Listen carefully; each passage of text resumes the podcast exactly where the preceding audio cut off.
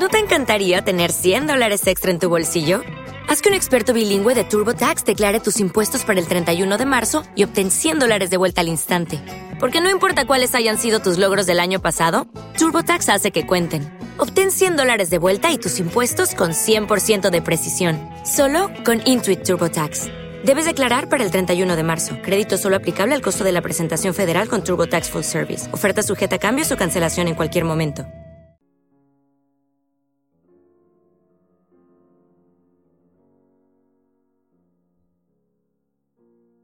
El tema del que vamos a hablar hoy es el tema de la memoria histórica. Como todos ustedes sabrán, en el año 2007, el presidente del Partido Socialista Obrero Español, José Luis Rodríguez Zapatero, introdujo una nueva ley, la Ley de Memoria Histórica. Pero en este programa no vamos a hablar únicamente o exclusivamente de lo que es la Ley de Memoria Histórica en sí, sino en realidad algo más profundo, algo que tiene que ver más con la historiografía, es decir, qué es la memoria, qué es la memoria histórica si se puede diferenciar dichos términos y sobre todo cuál es el uso que se le quiere dar a la memoria por parte tanto de los historiadores como por parte de los políticos.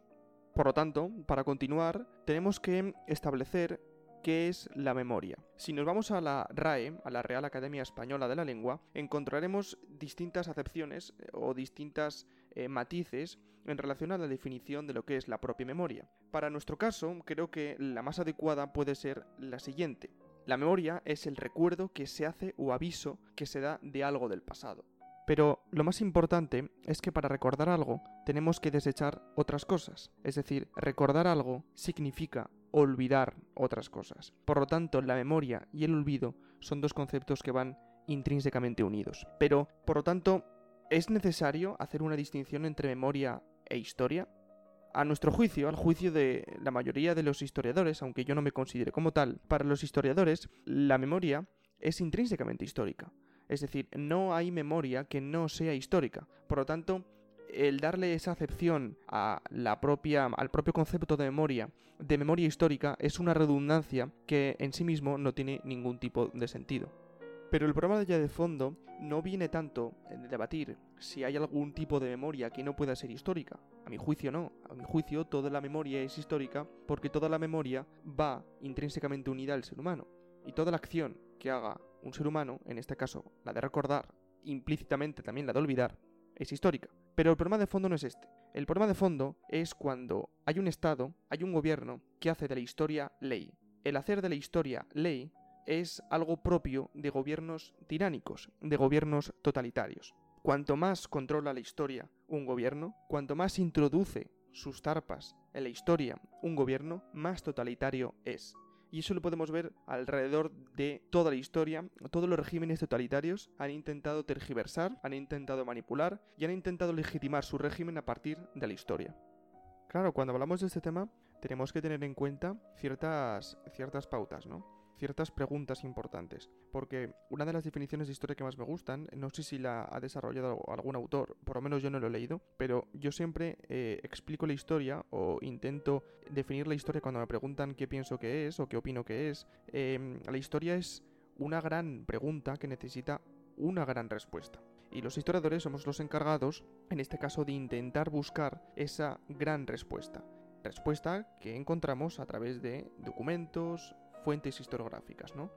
Y la memoria no deja de ser una fuente historiográfica enormemente interesante, enormemente eh, fructífera, en muchos de los casos, en otros no, para el historiador. Por ejemplo, cuando nosotros preguntamos a nuestros abuelos eh, cuáles son sus vivencias de la guerra civil, nos están contando su memoria. Eso es una fuente histórica excepcional. Y esa fuente histórica, como todas las demás, es excepcional en sí misma, pero tenemos que tener mucho cuidado eh, tanto al recogerla como y más importante todavía, al tratarla. Porque las fuentes históricas hay que saber muy bien trabajarlas, darles eh, el matiz adecuado y sobre todo no tergiversar las fuentes para legitimar un discurso histórico en concreto, ¿no? Por lo tanto, la primera pregunta que nos tenemos que hacer cuando hablamos de historia es de quién es la memoria de la que vamos a hablar. Cuando yo estoy recogiendo la memoria de mi abuelo, tengo muy claro que la memoria eh, es de una persona en concreto, ¿no? Que conozco. Sé su nombre, su edad, su historia, es un familiar mío. Pero cuando hacemos de la memoria ley, cuando hablamos eh, de memoria histórica, tenemos que tener en cuenta que no se está hablando de la memoria como algo, como un concepto etéreo, como un concepto prácticamente vacío, como que flota en el aire, como que si pudiéramos ver la memoria por el aire de alguna manera, ¿no? O sea, la memoria es algo concreto que viene de personas determinadas. Estamos hablando de que va a haber un gobierno, me da igual el signo político que sea, que va a establecer de qué persona se va a extraer esa memoria. Pero ya no solo de las eh, personas que va a extraer esa memoria, que por un lado, ya seleccionando determinadas personas podemos desarrollar un discurso histórico distinto, porque pongamos un ejemplo muy claro, si en la guerra civil recogemos únicamente la memoria de las personas que lucharon en determinado bando, va a ser distinto ese relato histórico que vamos a establecer que si recogemos la memoria de las personas que lucharon en el bando contrario. O, incluso vamos más allá, puede ser distinto recoger, que es lo que sería lo históricamente correcto, recoger la memoria de las personas que lucharon en ambos bandos. Eso sería lo que tendría que hacer un historiador responsable y un historiador decente. Pero eso no es lo que hace el Estado. El Estado utiliza la memoria para legitimar un discurso histórico concreto, que bien legitime el poder o bien legitime una serie de ideas políticas, una serie eh, de conceptos ideológicos que a ellos mismos les viene bien. E insisto, ya no es solo importante eh, a las personas a las cuales les vayamos a recoger la memoria, sino, si cabe, es más importante aún, las personas o el gobierno o el, Estado o el signo político que vaya a recoger esa memoria. Insisto, me da igual el color de ese signo político, me da igual sean rojos, azules, amarillos, verdes o morados. Es decir, me da exactamente igual. Yo lo único que quiero es que no haya un ente político que recoja la o las memorias que ellos crean convenientes para legitimar su discurso político. E insisto, me da igual cuál. Y no es que el Estado vaya a coger y vaya a realizar eh, con esos relatos o esa memoria que haya recogido un, eh, un relato histórico eh, medianamente objetivo, todo el objetivo que se puede llegar a la historia, ¿no? Que la historia nunca se puede llegar a la objetividad 100% en tanto en cuanto pasa el relato histórico por la cabeza de una persona, pero es que no va a coger el Estado o el gobierno y a realizar un discurso histórico coherente que pueda perjudicar a su signo político, tal vez. No, no, el político de turno lo que va a coger es la historia, que a él le venga bien, y no solo lo va a coger, sino que la va a amasar, la va a moldear de determinada manera que legitime que él esté en el poder y que sus ideas que están en el poder son las correctas. Y eso ha sido así durante toda la historia y sobre todo, como he insistido antes, en los regímenes totalitarios. Otro de los temas importantes también que tiene que ver con la memoria histórica es el tema de eliminar calles, eliminar eh, estatuas, mm, resignificar ¿no? Eh, monumentos, como puede ser en España, que en eso somos unos auténticos especialistas. En, España eh, hacemos muchas cosas, eh, muchas cosas mal, pero somos los mejores en eh, ser ignorantes de nuestra propia historia. Es decir, tenemos un máster en olvidar lo que somos y olvidar lo que fuimos. Ahora bien, el tema de las calles, el tema de, por ejemplo, que hay una calle que se llama Francisco Franco, o que haya una estatua de Franco en un parque, o que en el, monumento, en el Valle de los Caídos, en el monumento del Valle de los Caídos, siga estando la, tumba de Francisco Franco. Bien, yo voy a ser claro. Yo soy partidario de no tocar absolutamente nada, en casi ningún caso. Por ejemplo, voy a poner un, ejemplo eh, personal. Si eh, en Zaragoza, en la Plaza del Pilar, hubiera una estatua y un mausoleo para Francisco Franco de 20 metros de alto, o para, yo que sé, Dolores y, Barruli, la pasionaria, Em, eh, enorme en medio de la Plaza del Pilar, en un sitio así tan simbólico, eh, pues igual eh, quitarlo no estaría de más. Pero el hecho de quitar una calle que se llame Francisco Franco, o que se llame Largo Caballero, o Manuel Azaña, o, o Julián Besteiro, o yo que sé, cualquier personaje de la guerra civil que os podéis imaginar, el hecho de, quitarlo, a mí como historiador, me parece una falta de respeto histórica, porque al final el historiador, aunque en gran parte ese investigador, en última instancia, es divulgador, y divulgar significa enseñar. Y eliminar, en este caso, una calle, eliminar una estatua o eliminar un monumento, no es enseñar. Eso es adoctrinar de una determinada manera. Porque en el momento en que hay un gobierno que se plantea quitar o no determinadas calles, lo está haciendo no de una manera, insisto, todo lo objetivamente posible que se pueda Em, y de una manera responsable de hablando históricamente. Lo está haciendo por una eh, cuestión ideológica. Entonces, cuando empezamos en esa rueda o en esa bola de nieve en el que el Partido Socialista va a quitar las calles que se llamen Francisco Franco y cuando llegue Vox eh, vaya a quitar las calles que se llamen Largo Caballero o La Pasionaria, es que las dos están mal. Las dos están mal porque en, en ninguna de las dos se está enseñando la historia como es. Es decir, las cosas hay que dejarlas como están. Porque nos guste o no, tanto Largo Caballero como Francisco Franco, como mm, Keipo de Llano, como eh, La Pasionaria, son personajes históricos y trascendentales completamente en nuestra historia reciente.